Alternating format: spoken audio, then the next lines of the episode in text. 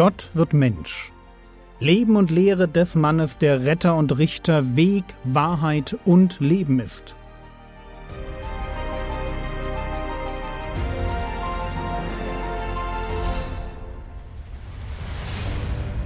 Episode 17 Thronerbe und letzter Adam Gestern habe ich behauptet, dass wir im Lukasevangelium den Stammbaum von Maria finden.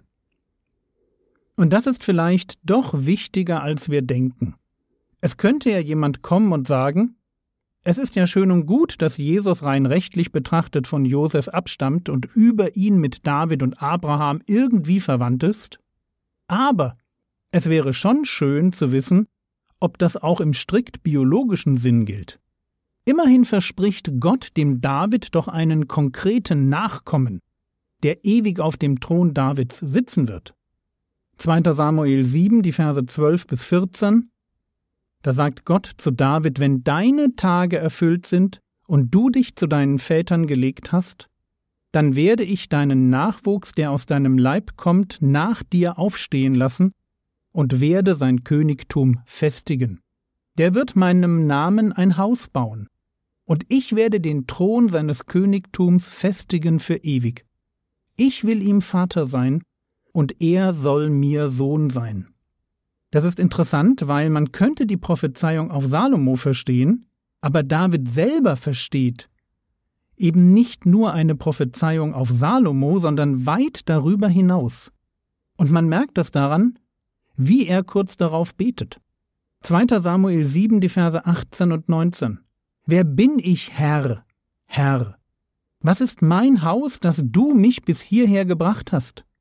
Und das war noch zu gering in deinen Augen, Herr. Du hast sogar über das Haus deines Knechtes auf ferne Zukunft hingeredet. Und dies als Weisung für Menschen, Herr.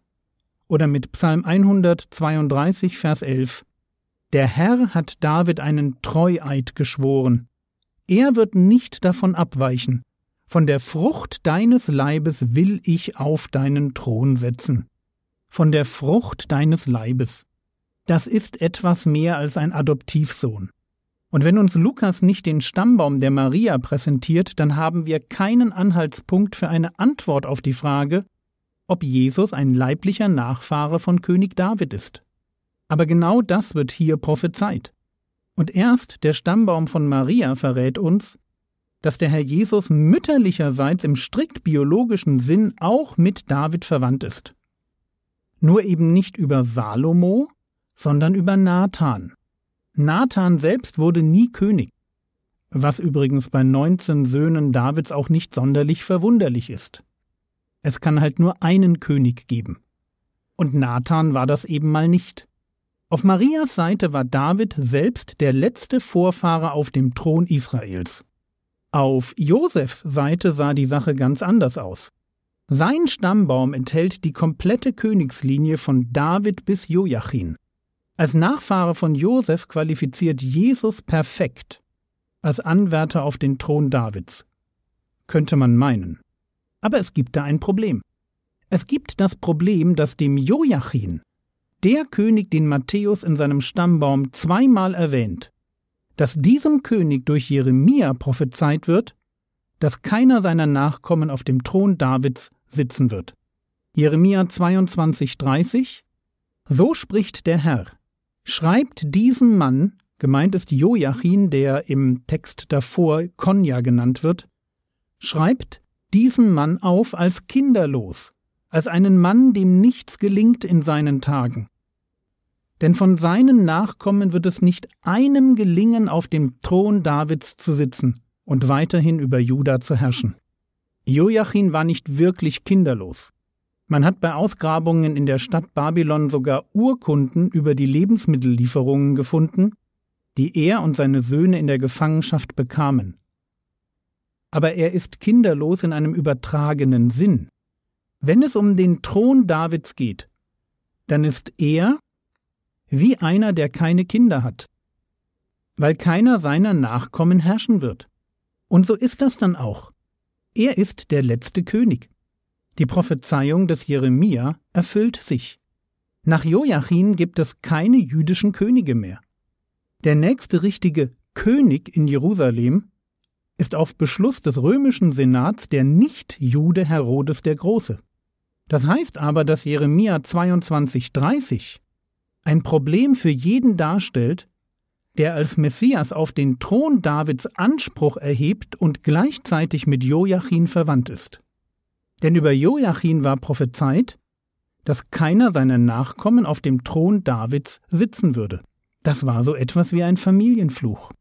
Und jetzt merken wir, wie tricky die Prophezeiungen auf den Messias sind. Einerseits soll er auf dem Thron Davids sitzen, König sein. Andererseits darf er im biologischen Sinn nicht von Joachim abstammen.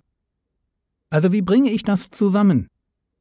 Den Anspruch auf den Thron und die Nichtabstammung von Joachim. Ganz einfach. Ich habe einen Adoptivvater mit einem Stammbaum, der die komplette Königslinie abdeckt. Und ich habe eine Mutter, die über eine Seitenlinie, eine Linie ohne Familienfluch, auch mit David verwandt ist. Rechtlich. Aus der Sicht der Gesellschaft bin ich ein Sohn des Josef und ein rechtmäßiger Erbe des Thrones Davids. Biologisch bin ich nicht mit Joachim verwandt, sondern mein Stammbaum läuft mütterlicherseits zurück auf Nathan und über ihn zu David. Jesus kann als erstgeborener Sohn Josefs Anspruch auf den Thron Davids erheben, ohne unter dem Familienfluch zu stehen, der andere biologische Nachkommen Joachims von diesem Anspruch ausschloss. Es kann sein, dass Jesus in seiner Generation der einzige Mann war, der nicht nur aufgrund seines übernatürlichen Ursprungs, sondern aufgrund seiner menschlichen Herkunft als König der Juden qualifizierte. Werfen wir noch einen Blick auf Lukas 3. Wir haben gestern gesehen, dass Lukas den Stammbaum Jesu über Abraham hinaus bis auf Gott zurückverfolgt. Am Ende heißt es Lukas 3, 38, des Enosch, des Set, des Adam, des Gottes. Nur hier wird Adam übrigens als Sohn Gottes bezeichnet. Und man könnte sich fragen, was die Formulierung meint. War Adam der Sohn Gottes, weil es schlichtweg keinen anderen Vater gab? Warum hört Lukas nicht einfach mit Adam auf? Und ich stelle diese Frage, weil er doch bereits einen anderen Sohn Gottes in seinem Evangelium erwähnt hat. Erinnert ihr euch an den Vers, mit dem wir gestern aufhörten? Lukas 1, Vers 35? Und der Engel antwortete und sprach zu ihr, Der Heilige Geist wird über dich kommen und Kraft des Höchsten wird dich überschatten. Darum wird auch das Heilige, das geboren werden wird, Sohn Gottes genannt werden. Also warum nennt Lukas, der ein enger Vertrauter des Apostels Paulus war, Adam den Sohn Gottes? Wenn er bereits Jesus selbst als Sohn Gottes eingeführt hat. Kann es sein, dass er dabei im Ohr hatte, dass Paulus den Herrn Jesus als letzten Adam bezeichnete? dass es zwischen Adam und Jesus mehr theologische Bezüge gibt, als wir das vielleicht auf den ersten Blick erwarten? Aber lasst uns vorne anfangen, 1. Korinther 15, die Verse 20 und 21. Paulus schreibt, Denn da ja durch einen Menschen der Tod kam, so auch durch einen Menschen die Auferstehung der Toten. Denn wie in Adam alle sterben, so werden auch in Christus alle lebendig gemacht werden. Paulus vergleicht den ersten Menschen Adam mit dem Christus. Der eine bringt den Tod, der andere die Auferstehung, also das ewige Leben. 1. Korinther 15, die Verse 45 bis 48. So steht auch geschrieben: Der erste Mensch Adam wurde zu einer lebendigen Seele.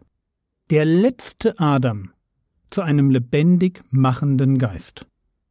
Aber das Geistliche ist nicht zuerst, sondern das Natürliche, danach das Geistliche. Der erste Mensch ist von der Erde, irdisch. Der zweite Mensch vom Himmel. Wie der irdische, so sind auch die irdischen, und wie der himmlische, so sind auch die himmlischen. Jesus ist der letzte Adam, Vers 45, und der zweite Mensch, Vers 47. Wir alle starten auf natürliche Weise als irdische Nachfahren eines gefallenen Menschen. Hineingeboren in den Zug der Zombies, lebendig aber geistlich tot.